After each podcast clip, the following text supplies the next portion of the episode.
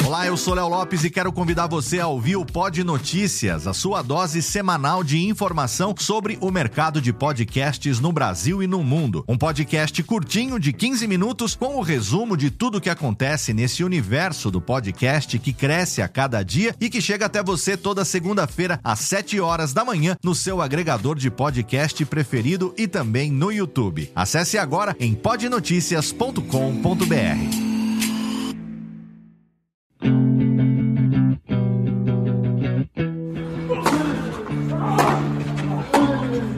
Drop Shot na Paralela.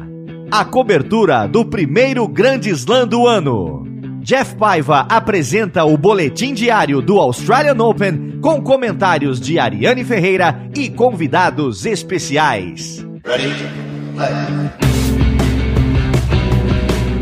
Salve galera da Bolinha Amarela, eu sou Jeff Paiva chegando com mais uma edição do Drop Shot na Paralela, os boletins que comentam cada dia de rodada do Australia Open, o primeiro grande slam do ano. A coisa está chegando na reta final e os jogos ficam cada vez mais emocionantes e mais importantes. Para analisar o que aconteceu na última rodada, como sempre, Ariane Ferreira. Salve galera, bom dia, boa tarde, boa noite. Vamos falar de Australian Open. Vamos falar de tênis de muita, muita qualidade, muito bons jogos rolando, obviamente chegando na reta final o nível dos jogadores e das jogadoras é muito alto, mas a gente está tendo um, um, cardápio especialmente apetitoso e diversificado, né, Nani?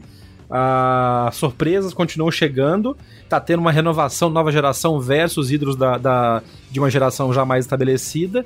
E o primeiro jogo que a gente vai conversar, que é sobre o feminino, já mostra um pouco disso, né? Daniele Colles continua surpreendendo e passou por cima da Pavlyuchenkova de virada, mais um jogo em que ela se supera. Sim, além de se superar, fazendo história, né? A primeira jogadora que sai do universitário, no caso do feminino, a chegar à semifinal de um Grand Slam então tem muita história por trás dessa virada é, homérica que ela deu em cima da Pavlyuchenkova. Foi uma virada espetacular mesmo. Ela perdeu o primeiro set de 2-6, poderia ter se abatido ali. Teve força mental. Isso é uma coisa legal da gente falar depois. É, eu, a gente tem uma, uma, uma, um programa agendado para depois do Australia Open para falar com um jogador brasileiro que foi para a Universidade Americana, jogou lá, foi campeão e depois virou técnico de Universidade Americana, para falar sobre essa mentalidade que é formada numa escola de tênis completamente diferente das que a gente está acostumado a ver no, no Pro. E a Collins está tendo isso. Teve uma firmeza mental muito grande de perder o primeiro set, se recuperou, levantou a cabeça, recolocou a estratégia no lugar e depois fez 7-5 e 6-1 no último set. Aí já um pouco mais, acho que afetado pelo calor, né, e pelo desgaste que a Pavlyuchenkova teve. Sim, e no caso da Collins, a Collins é uma jogadora inteligente taticamente, porque essa vivência universitária que vocês vão conhecer em mais detalhes no, nesse episódio do backhand na paralela, uh, através do nosso entrevistado, é, ela tem as válvulas de escape dela, então ela consegue é, expor toda a angústia, a raiva, ou ansiedade que ela está vivendo antes de jogar o próximo ponto.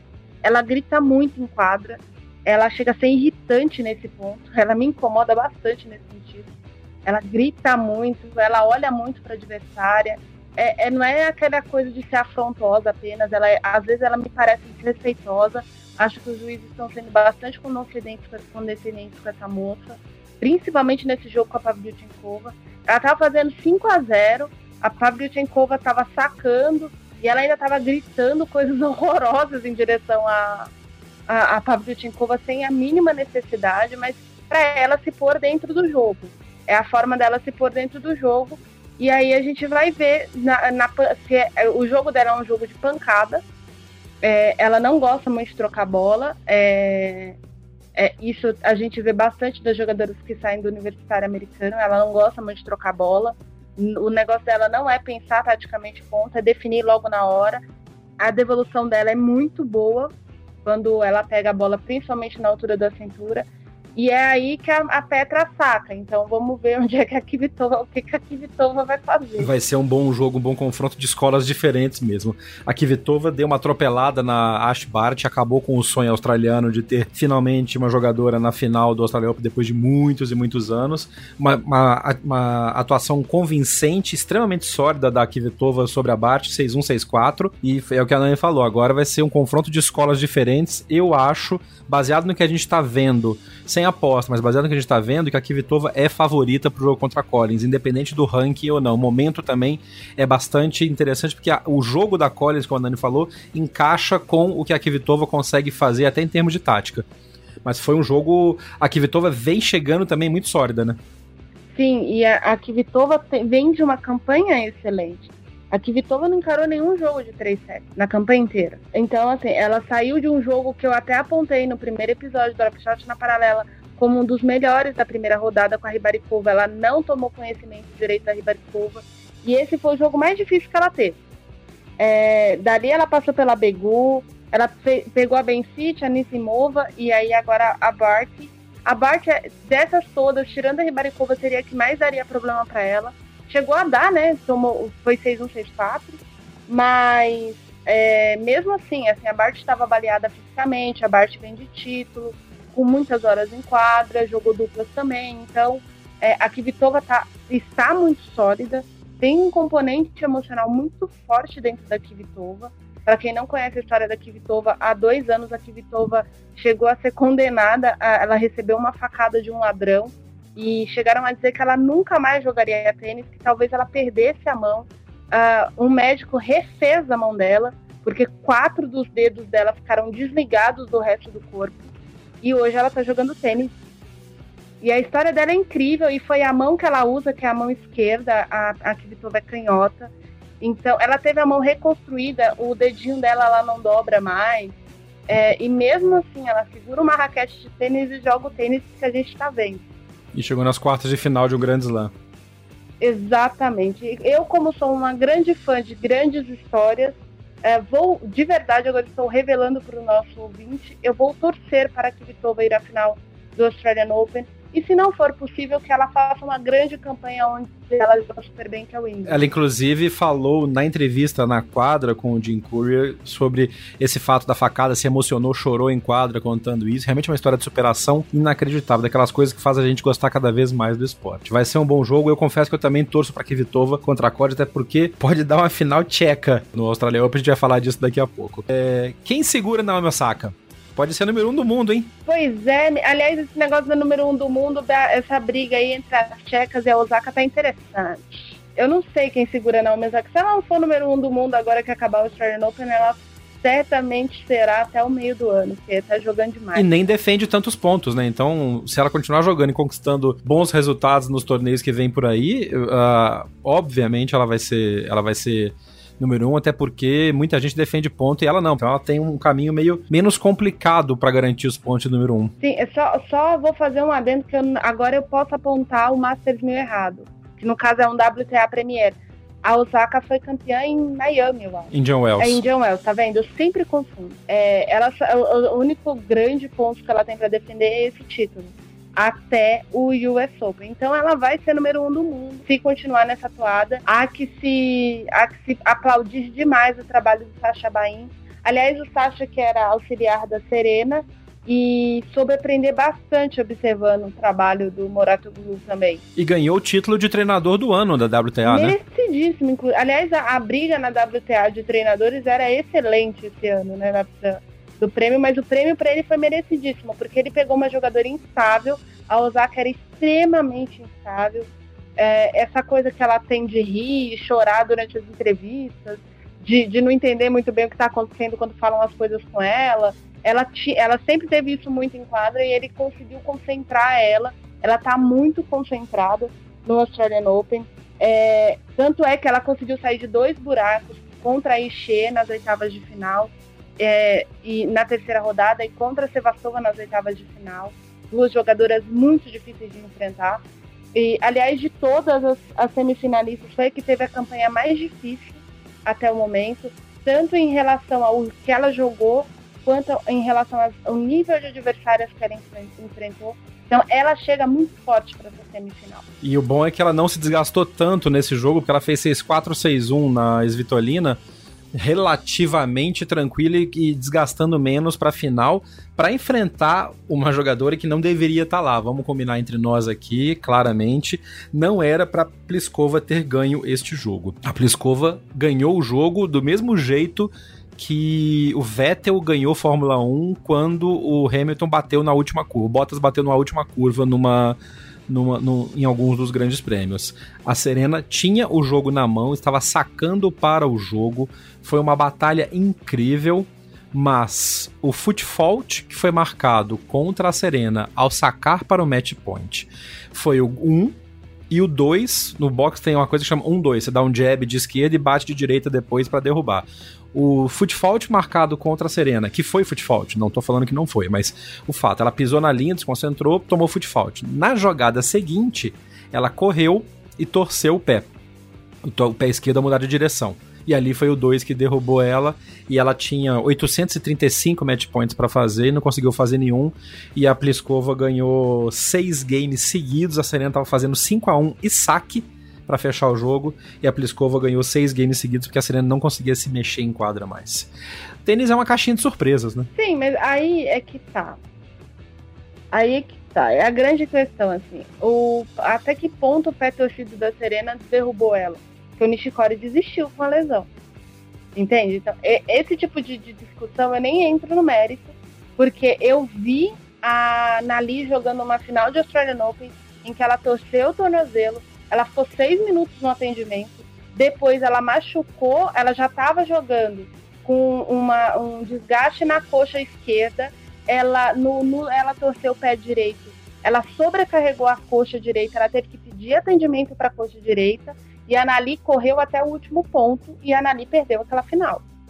É, a, a, Nali... É, a gente pode analisar que o corpo da Nali é um pouco mais leve que o corpo Sim. da Serena. Essa é uma primeira análise que dá pra não, gente fazer. A grande coisa é que aí é que tá, eu não tô é, avaliando o nível de lesão.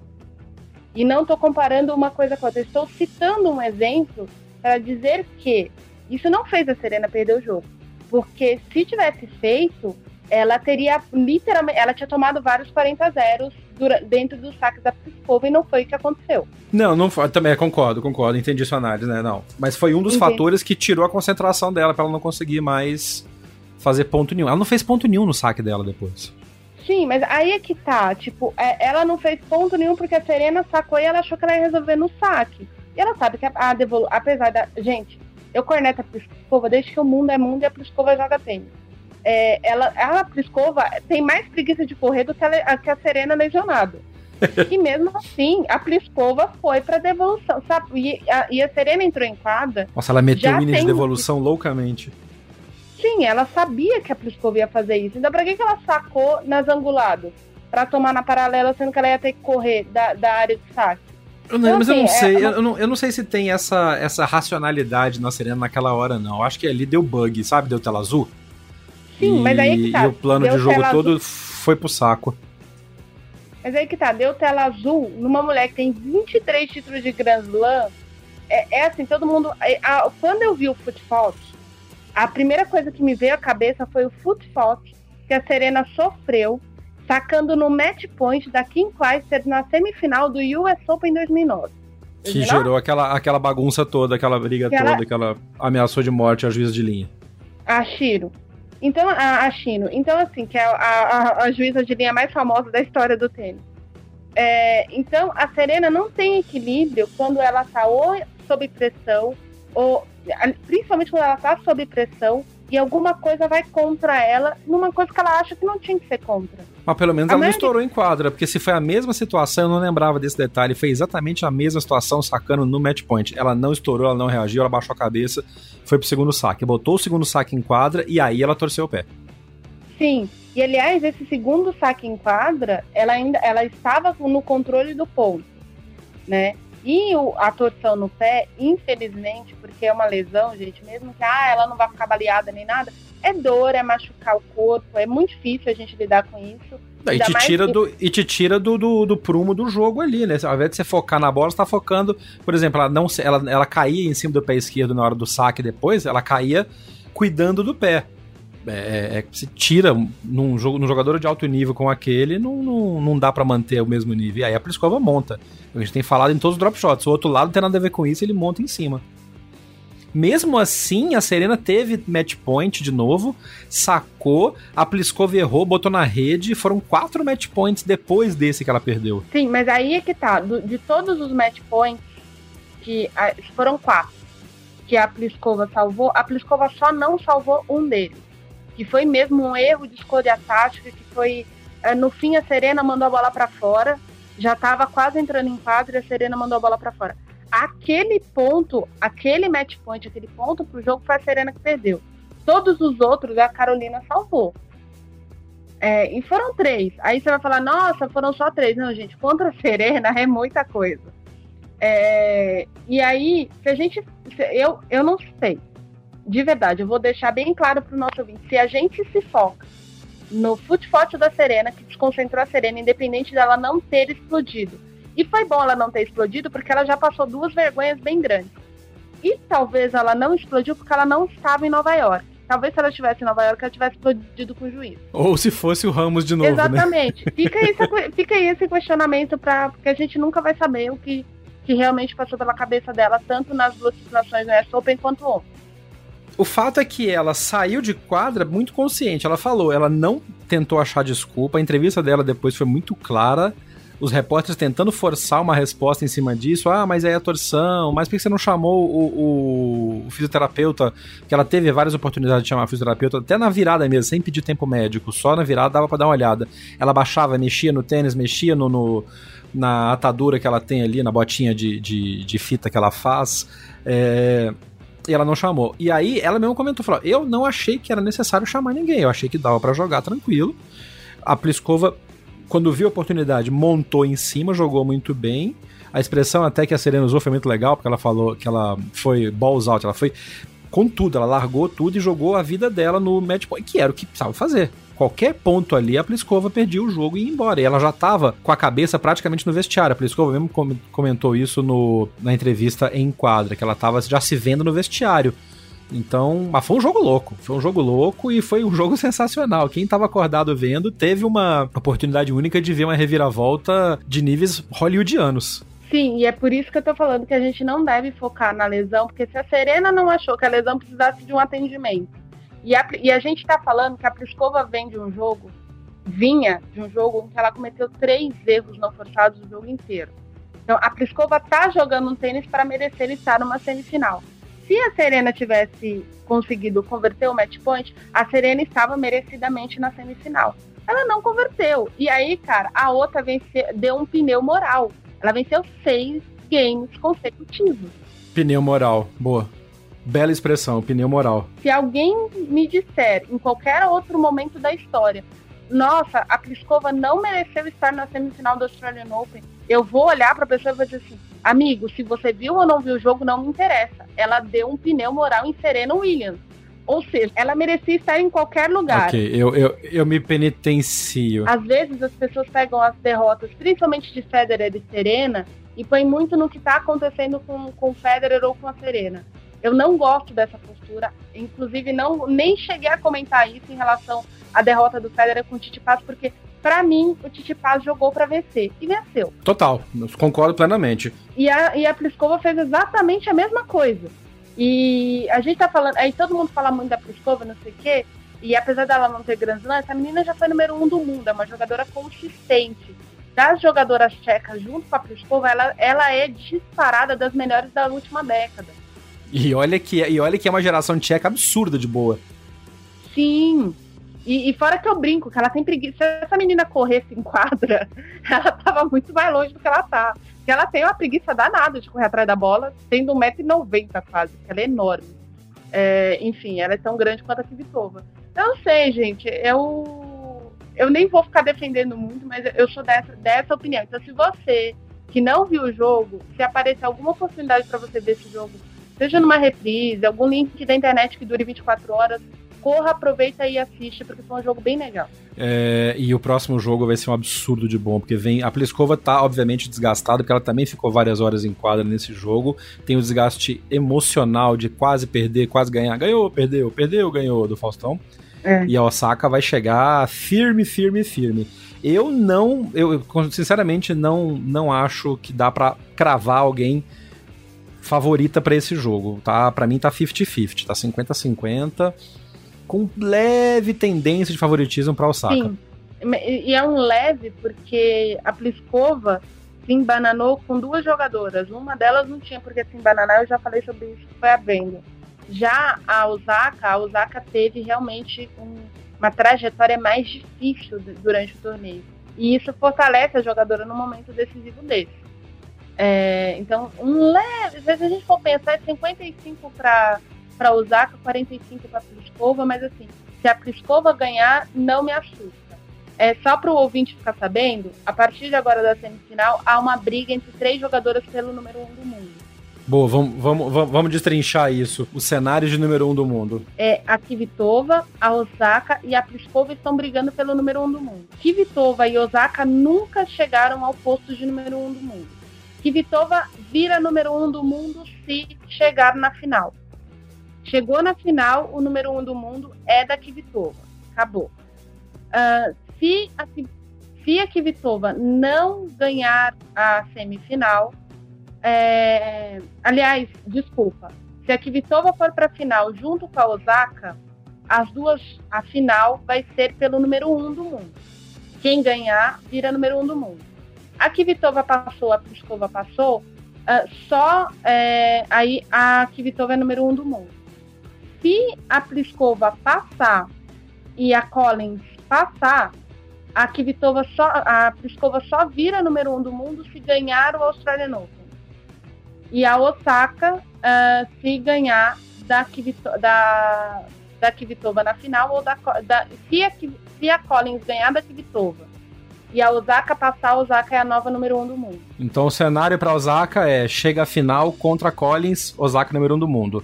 Osaka na final e campeã, Osaka número um do mundo. Exatamente. Tô torcendo pra Osaka. E o mesmo vale pra Pliskova. Chegou na final, tem que ganhar da Kvitova. No caso dela, ela tem que ganhar ou da Kvitova ou da Collins pra, pra ser número um do mundo. E a Kvitova chegou na final com a Pliskova, é número um. Chegou com a Osaka, precisa jogar pelo número um. É, no sábado, além de tudo, a gente ainda pode ver uma luta pelo número um do mundo no feminino. E, sinceramente, já imaginou a, a Kvitova, número um do mundo, depois de tudo que aconteceu com ela? Nossa, não vai, vai faltar lenço para enxugar lágrimas de todo mundo. É, essa é uma, essa é um, um cenário extremamente interessante pro tênis feminino, porque marca também uma mudança de de guarda, como o McEnroe falou do masculino, no feminino tá muito claro que a mudança de guarda tá acontecendo. As jogadoras jovens estão chegando e chegando bem. Existe um campo, existe vida sem irmãs Williams no tênis. Já estava provado desde o ano passado, mas tá cada vez mais comprovado isso. E mesmo Serena voltando e jogando forte, as outras meio que já pegaram a manha de jogar igual para igual com ela, não são mais aqueles atropelos absurdos que eram. Fora a, as, as meninas um pouco mais experientes que estão ainda com boas performances, como a Sharapova fez, a própria Serena, fora as asiáticas, que estão correndo por fora. A performance das chinesas nesse Australia Open foi sensacional também. E as chinesas jogando super bem, né? Como eu já tinha citado. E com um detalhe a mais, assim, é, quando as, as Williams tiveram problemas de saúde, estiveram ausentes do circuito, a gente viu muitas jogadoras só dando pancada na bola, dominando o circuito. É, e aí a gente passou por aquele período de dominância da Wozniak e da Azarenka. Agora a gente tem jogadoras jogando de maneiras diferentes. E isso é muito importante, porque dá uma alternância também no circuito, no estilo de jogo, e é melhor para o fã de esporte que vai, enfim, que vai poder curtir vários estilos de jogadoras e não o padrão de meninas altas apenas enfiando a mão na bola uh, e achando que vão resolver a vida assim. Vamos torcer só para o esquema de transmissão do tênis feminino no Brasil se resolver, né? A gente tinha falado disso em outros episódios do Backhand na Paralela e esse ano já começou a transmissão da, da Sony de novo no mesmo esquema, começando na quinta-feira, no que seriam as quartas de final em jogos ou em VT ou dependendo do horário é, ao vivo, mas já começados. Vamos torcer para essa solução acontecer e outros canais conseguirem pegar um pedaço, como eu tinha comentado, talvez a Band Esportes pegando um pedaço das, dos, dos torneios menores femininos, para a gente ter efetivamente chance de ver isso ao vivo e não precisar ficar buscando o link ucraniano ou outras coisas pirateadas. Verdade.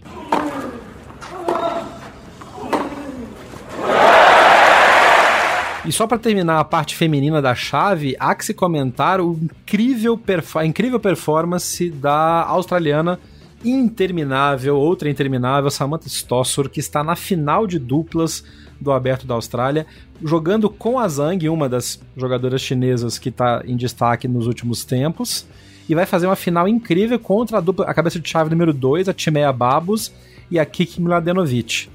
É, a Stossur não acaba, né? É o Leighton Hewitt do feminino, é isso? Só que ah, jogando com qualidade. Um eu adoro essa Stossur, gente.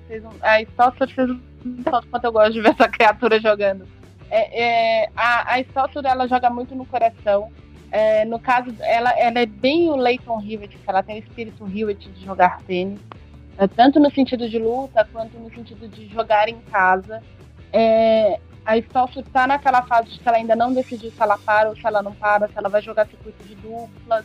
Uh, ela também quer acompanhar o que ela quer criar a família dela, enfim, ela está nesse dilema que a gente chega perto dos 35, 40 anos, é que toda mulher passa por isso, independente da, da opção, uh, enfim, da orientação que a pessoa tem. É, ela, ela faz uma dupla excelente com a Zang, é uma dupla bem legal de ver jogando as duas. As duas se encaixam bem. Me parecem que as duas são muito amigas. Uh, eu não sabia se elas tinham essa amizade, se elas criaram essa afinidade durante o Australian Open ou há pouco tempo. É, mas é muito interessante ver as duas jogando. A Stossur explora bem os jogos de rede da, da Zang.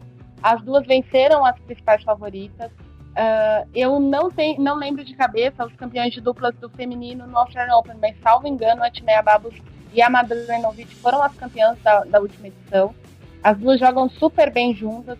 A Madalenovic é, não tem tido bons resultados em simples, já tem alguns meses, já tem uns 15 meses mais ou menos que ela está tendo dificuldade de ter resultado em simples, mas tem aprimorado muito bem o jogo de duplas dela. Então, uh, e a Babos é outra jogadora na mão do Thomas Druer. Ela virou outra jogadora. A Babos prometia muito quando era juvenil, isso é uma coisa super comum com jogadores húngaros.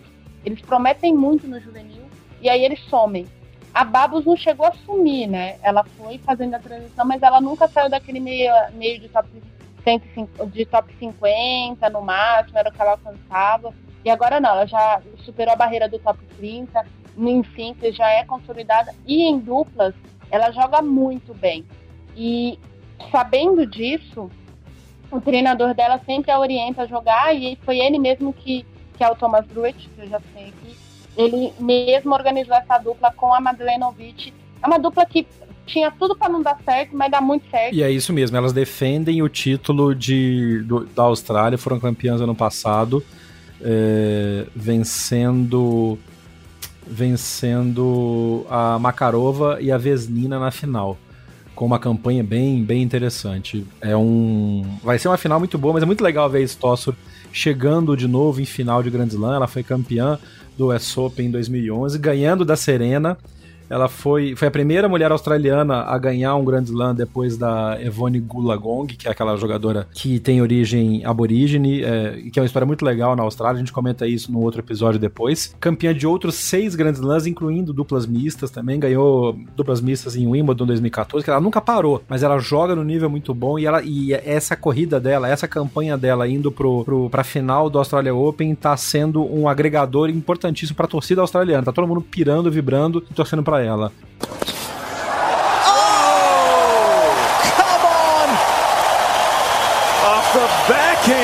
Chave masculina do Australia Open tá uma coisa incrível também, né, Nani? Porque a, tá o, o, o, resumo do que é nova geração e surpresas versus os remanescentes do Big Four chegando na semifinal. Nadal e Tsitsipas num jogo, Luca Puili e Novak Djokovic na outra semifinal tá caminhando para uma final Djokovic e Nadal, se tudo acontecer nas condições normais de temperatura e pressão, que é exatamente o que não tá acontecendo na Austrália nesses últimos dias, né? É, o que para quem é sedento por renovação dá pra dar um respiro para todo mundo, que não dá para dizer que Djokovic e Nadal vão chegar com o pé nas costas, jogando tênis com uma mão nessa final, não. Se eles chegarem, eles vão lutar vai ser uma briga grande. Vamos começar falando rapidamente da, do outro atropelamento que o Nadal tá dando. Nadal é o jogador que tá, ficou menos tempo em quadra em todos os quatro, os quatro, quatro finalistas do, do, do Australia Open desse ano. Ele ficou 8 horas e 38 minutos em quadra no torneio inteiro. Contra o segundo que menos tempo ficou em quadra foi o Djokovic, 9 horas e 40 minutos no torneio inteiro, ou seja, os jogos foram resolvidos rapidamente. Nadal fez 6-3, 6-4, 6-2 no Tiafoe. Tiafoe tava vindo um embalo absurdo, mas não dá para o que a receita para parar o Nadal ainda não foi encontrada. Talvez o Tsitsipas tenha, mas o que o Nadal apresentou contra o Tiafoe foi o jogo de campeão de Grand Slam. Sim, tá jogando real, realmente contra o Tiafoe, ele jogou tênis de campeão, mas eu vou apimentar a sopa do Nadalete que está nos ouvindo nesse exato momento. O Nadal encontrou resistência nenhuma nesse torneio, convenhamos, né? É, a campanha dele foi, ele começou vencendo Duke Worth, que foi o jogo mais difícil do Nadal, mais difícil da chave inteira. Depois ele passou pelo Matt Ebden, Alex Deminaur, jogou contra o avatar do Thomas Bedicht, porque o Bedicht mesmo estava passeando em algum lugar de Melbourne. Não jogou nenhum jogo de, de 4 sets. Uh, o Tiafoe chegou desgastado. Não estou dizendo que o Tiafoe ganharia do Nadal. Prestem bem atenção no que eu estou dizendo. Mas o Tiafoe chegou desgastado. O Tiafoe venceu um jogo, uma batalha pelas, pelas oitavas de final para chegar nessas quartas. Então, assim, qual que foi a resistência que o Nadal encontrou nesse torneio? Os voleios e as deixadas do Duke Worth. Mais nada. Uh, mas ele tem uma grande vantagem. O Titi Pass tá cansado. E ele tá cansado que a gente viu isso em quadra na partida dele. É, então essa é a grande vantagem. Mas assim, o Nadal não enfrentou nenhum top 30, uh, salvo engano aqui pelo ranking. Único top 30, aliás, não foi nem top 30, porque o rapaz é mais de 35 do mundo, que é o Tiafoe. Uh, o Bedicht, como eu disse, é um jogador top 10, dentro do top 50 na atual realidade, mas contra o Nadal, o Bedicht nem entrou em quadra. Então o Nadal enfrentou um jogador top 60 mesmo. Uh, aliás, top 60 não, porque o tênis que o Bedicht apresentou, o Bedicht demorou muito para acordar. O Deminaur está exausto. Deminaur é top 30 oficialmente, o né, tá entre os 30 melhores do mundo, mas o rapaz estava cansado, ele também não apresentou resistência nenhuma, Nadal não tem nada a ver com isso. Aí é que eu ia chegar, eu tava esperando você ele... chegar nessa frase. Nadal tem nada a ver com não. isso, ele botou, jogou a chave que botaram para ele e chegou na final com menos tempo de quadro que todo mundo. Ele ficou a metade do tempo de quadra, por exemplo, do Bautista Agut e do Nishikori praticamente. Só que ele fez os jogos dele resolver Sim. rápido e, e tá numa forma inacreditável. O fato dele ter recusado alguns torneios antes, ter se, se conservado, é a receita que ele já usou em outros momentos da carreira para chegar bombando no momento exato. Eu acho espetacular. Concordo com o que você tá falando, entendo o que você tá falando, mas assim, os Nadaletes tem que, tem que comemorar mesmo. O cara deu uma puta sorte na chave e fez o que precisava fazer. Coitado de quem chegar para jogar com ele que é o Tsitsipas, que chega realmente moído, porque ele teve muito confronto, não só jogos longos, como jogos que chegaram em tie-break demais, né? O jogo contra o Federer foram tie-breaks até. Foram todos os, os sets terminaram em 7, foi 3 tie-breaks e um 7-5.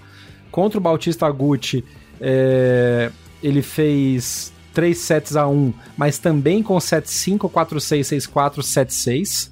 Assim, teve muito desgaste, fora o desgaste emocional que ele tem e que o Nadal tá acostumado já. O Titipas jogou se eu não me engano. O Tsitsipas ficou jog... 12, horas, 12 horas em quadra contra 8 do Nadal. Ele jogou. Do... E, e, fora que assim, ele jogou dois tie-breaks contra o Berretini. Quase perdeu esse jogo, inclusive, na primeira rodada. E jogou os três tie-breaks com o Federer e, foi, e jogou um tie-break contra o Basilash. E mais um tie-break contra o Bautista Gucci. Exatamente. Então são sete tie-breaks. É o jogador de, de semifinalista que mais foi para tie-breaks do torneio. É, e fora que, assim, ele enfrentou problemas em todos os jogos. Ele baixou a guarda em algum momento em todos os jogos. Eu já tinha até comentado que eu não sabia o quanto o emocional dele estava pegando, porque ele ganhava um set e aí ele baixava a guarda e perdia o outro. O único que ele não perdeu o segundo set foi contra o Victor Troik, mas ele perdeu o, o terceiro set contra o, o, o Sérvio. Então, o, o Titi Paz, ele tá, além dele estar tá muito tempo em quadra, é um menino novo. Uh, uma hora a bomba de ter vencido o Federer vai estourar na cabeça dele. E aí ele vai baixar a guarda mesmo, porque isso é inevitável. diante da sua primeira grande vitória, você normalmente baixa a guarda quando você realmente entende que você venceu esse jogo. É, isso é uma frase do, do Kafenikov. Kafenikov que acabou de entrar no hall da fama do tênis. Então, né? Parabéns, Sr. Kafenikov. E tem mais uma coisa que é muito importante. O Tsitsipas jogou três finais de torneios ATP ano passado. As duas que ele perdeu, ele perdeu o Nadal. E as duas ele perdeu começando a apresentar resistência para o Nadal e logo em seguida passou pela cabeça. A única final que ele jogou realmente bem contra o Nadal e foi realmente surpreendente foi Barcelona. Ele, em Barcelona ele chegou com uma campanha desgastante. É, ele surpreendeu e tudo mais. É, ninguém esperava esse resultado dele no Saibro.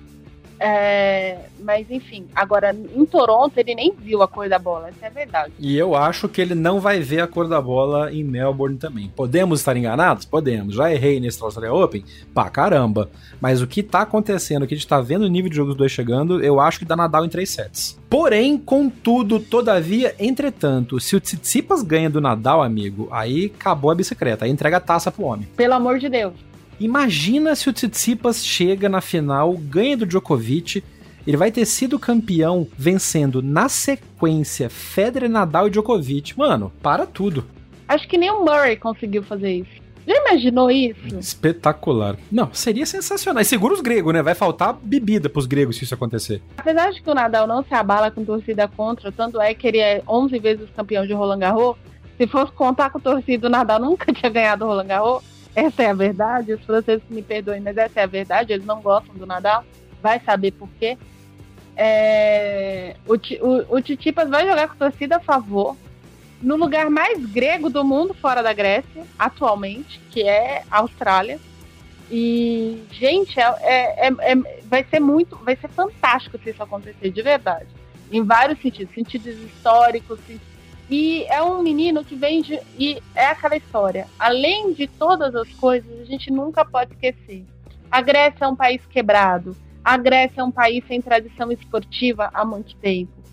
o tênis na Grécia é um, o tipo de, de, de esporte que não tem academias de tênis para se treinar. O Titipa já falou sobre isso né, durante essas semanas na Austrália, que me, mesmo que uma criança é, grega sonhe em ser tenista, se a família ou tiver condições de fazê-lo, que é o caso da família dele, porque o pai dele é treinador, ou a família ser muito rica, o que não acontece na Grécia, a Grécia é um país de pessoas de classe média baixa, é, não dá para sonhar em ser tenista na, na, Grécia porque é impossível. Te lembra algum outro país que gerou um cara bom e cabeludo que batia a esquerda com uma mão? Eu lembro.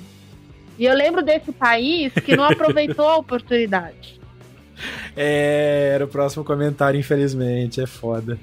Vamos ver se a Grécia consegue superar. Mas eu acho que pro. Acho que assim, é sensacional o que o Tsitsipas está fazendo pro esporte na Grécia e pro tênis de uma maneira geral. A renovação que ele traz, o, o sopro de ar fresco e a volta a um, a, de uma de um tipo de jogador que é interessante, que é quase um ídolo pop, pode ser um ídolo pop, é muito legal pro tênis. Só tem que combinar com o Nadal, né? É, e o Nadal, que como eu vou voltar dizendo, tem nada a ver com isso. Cada um que cuide do seu. É isso aí.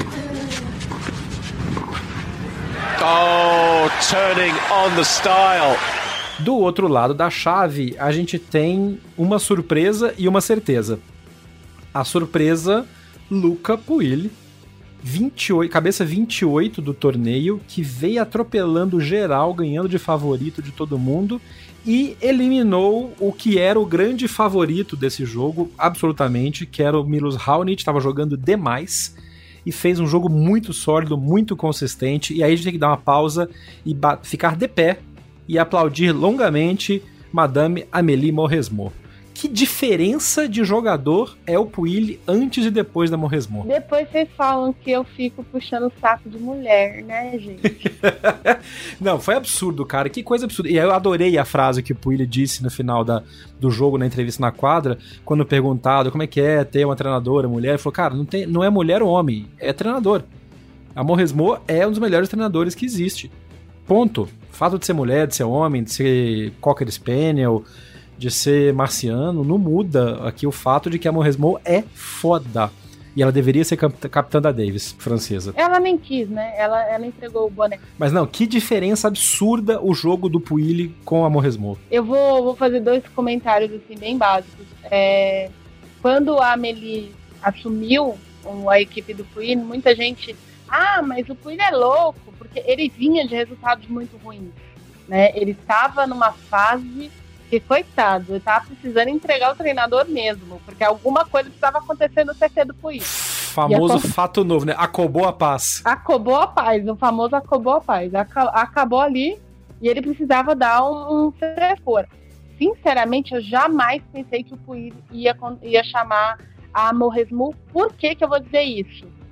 Sempre vi a Morresmu como treinadora de jogadores estrangeiros o machismo na comunidade masculina do tênis francês é um negócio absurdo. Mas o Puig, a gente já percebeu que ele não é nem da patotinha, ele nem é da turma, ele é uma pessoa deslocada. E aí, graças a Deus que ele é deslocado para ele. É, a Morresmu, o maior exemplo de que a Morresmu é, com certeza, uma das melhores treinadoras do circuito, se não a melhor, é o que ela fez com o tênis do Murray no Cyber. Boa. A mulher botou, assim, o Murray ganhou títulos no Saibro. Ninguém nunca pensou que isso pudesse acontecer na vida. Por mais habilidoso e, e, e talentoso que o Murray fosse, e, e, ele é, e sempre vai ser, e sempre vai ser lembrado como um cara maravilhoso em vários sentidos, tendo inclusive é, devol uma devolução absurda, que é uma coisa que ajuda muito no jogo de Saibro, mas para ele nunca rodou. No Puir, todo mundo brinca, ah, mas ela tá trabalhando com ele tem dois meses, dá para ver resultado, dá para ver uma diferença absurda ele tem, ele já está mais inteligente taticamente. Ele entrou com um plano de jogo diante do Raonic que foi: não vou trocar pancada com esse cara. Ele vai mandar pancada, eu vou cortar a bola. E o Puig nunca foi de cortar a bola. O Puig, o Puig né, se a bola viesse rápida, ele metia na rápido. Se ela viesse curta, ele entrava na quadra. Esse era o jogo dele. Ele jogava muito com o peso da bola do adversário. Dessa vez não, ele começou a tomar a responsabilidade de ele cortar a bola, de ele acelerar a bola, de ele fazer o saque mais colocado para o adversário. Então, por ele sempre destacou muito bem. Então, ele entrou com uma inteligência tática diante do Raonic que é muito claramente o que a Morresmu fazia como jogadora. Então, diante do Djokovic, por mais que é o Djokovic é o número um do mundo, é, o Djokovic não jogou contra o Nishikori praticamente, apesar de ter ficado dois sets em quadro. Não precisou, né? A Morresmo com certeza vai desenvolver alguma, algum plano tático muito interessante para o Puig apresentar diante do Djokovic. E o Djokovic está enfrentando há muitos anos jogadores que querem vencê-lo na pancada. E aí fica mais fácil para ele, porque ele já sabe como sair disso, ele alonga a troca de bolas e tudo mais. Contra o Puig, a banda toca para outro lado. E principalmente o Puig by Morresmo. Vamos ver Puil o que, by Morresmo é um belo de uma, de uma linha alternativa de, de, de, de alta costura. Não é? Não, parece mesmo, verdade, o grife. Puil by Morresmo. Mas voltando ao tênis, não estou dizendo que o Puil é favorito uh, em relação ao Djokovic. Jamais acho que alguém, alguém vai ser favorito diante do número um do mundo. Acho que ele pode surpreender? Acho. É difícil? É muito difícil. O que ele conquistou é muito grande já de uma vez. E talvez seja até importante para ele tomar agora uma, uma saraivada, perder o jogo, para ficar centrado e continuar construindo a carreira dele. Porque o Puig é um daqueles meninos que ficou ali no meio, né? Da Inter Safra, ele é da idade do, do Pablo Carrinho Busta e dos outros, então conquistou e não conquistou. Uh, vamos ver até onde ele vai ainda. A gente está esperando alguma coisa dele ainda. Então a gente pode, pode esperar talvez um jogador mais consistente a partir de agora o que é muito bom para o circuito E seria uma derrota, seria uma derrota altamente didática para o Puig se ele perder jogando bem contra o Djokovic, levar o Djokovic para um quarto set, alguma coisa do tipo. Agora, o adversário do Luca Puig ser o Djokovic, da maneira como o Djokovic chegou, quem deve estar tá muito puto, muito pistola nas calças é o Pablo Carreno Busta. Porque a caçanga do Nishikori lutou, foi. Todo mundo sabia que o Nishikori ia desistir contra o Djokovic. Todo mundo sabia. Qualquer pessoa que conhece tênis, que conhece Grand Slam, que assiste os torneios, sabia que o Nishikori não aguentava mais três sets contra um cara intenso quanto o Djokovic, com o tempo de recuperação que ele tinha para fazer. Não dava pra. Não, dá, não tinha outra coisa pra gente falar que não, sim, apostar que o Djokovic ganharia do Nishikori por desistência. E aí foi 6-1, 4-1 e o Nishikori ficou. O Nishikori ficou pelo caminho. E o Carreno Busto deve ter ficado muito puto. Bom, não teve quartas de final pro Djokovic, essa é a verdade. Coitado do Carreño Busto, essa é a, é a, real, assim. O, o Thomas Sweeney, o Sweeney deve estar tá super feliz com a merda que ele fez no, pra chave do torneio. A gente podia ter, obviamente eu não acho que o Carreño Busto ganharia do, nada, do, do Djokovic, não estou dizendo isso, mas deve ser duplamente frustrante pro cara.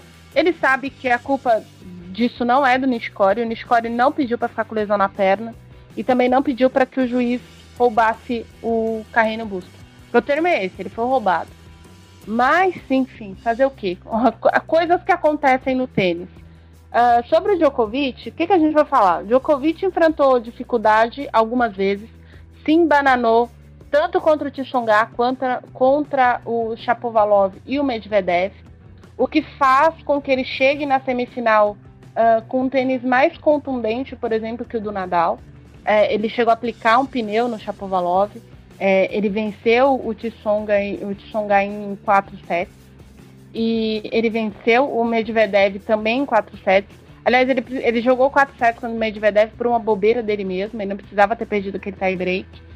Uh, então, vamos ver. É, não sei, como eu já disse, não acho que o Puig vá apresentar tamanha resistência assim, para o Djokovic. Neste caso, o Nadal tem um rival mais forte. Porém, a gente não sabe até que ponto o emocional do cara, o fato de fazer história. É, o Puig é o primeiro semifinalista francês em, no Australian Open desde o próprio Tsonga em 2010, então são quase 10 anos sem um representante de um país tão forte no tênis na semifinal de um torneio tão importante. É, tem todos esses motivadores por trás e e o Puir é daquela geração chamada geração do meio do tênis francês também.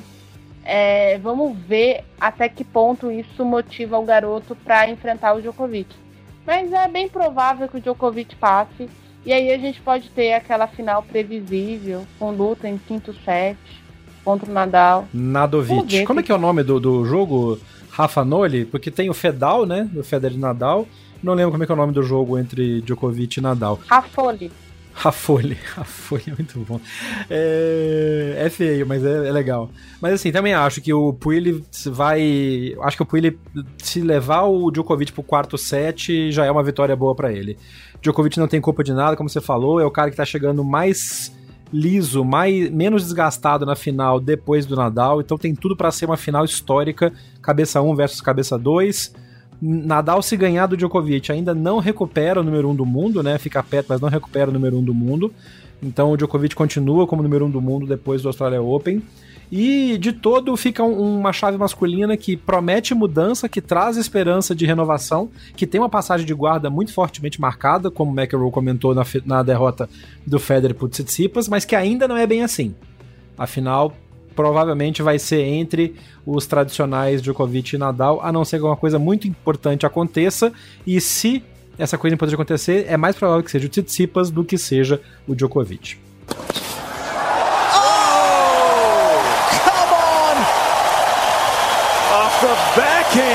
Só para encerrar, é, vamos registrar aqui que infelizmente não deu para o Bruno Soares nesta, nesta noite na chave de duplas masculinas, jogando com o Jamie Murray eles acabaram derrotados. Um jogo menos.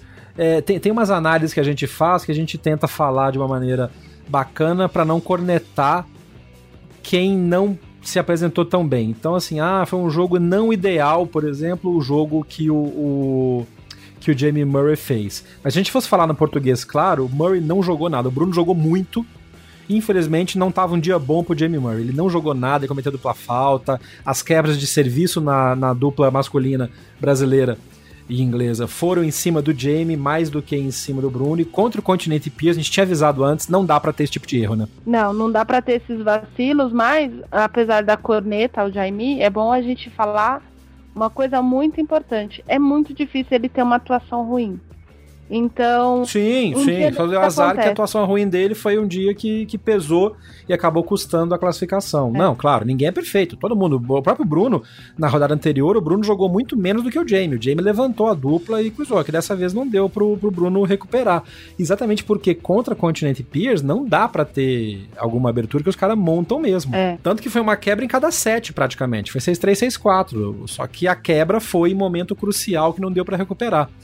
Logo depois, o Bruno voltou pra quadra e aí venceu as duplas mistas. Então tá classificado para tá classificado pra semifinal das duplas mistas. Vai jogar do lado do lado da, da Merit, vai jogar contra uma dupla australiana de wildcard de convidados, Sharma e Smith, que eu nunca ouvi falar, mas se ganharam da Matex Sands e do Jamie Murray nas quartas de final. Então não foi um dia bom pro Murray, efetivamente.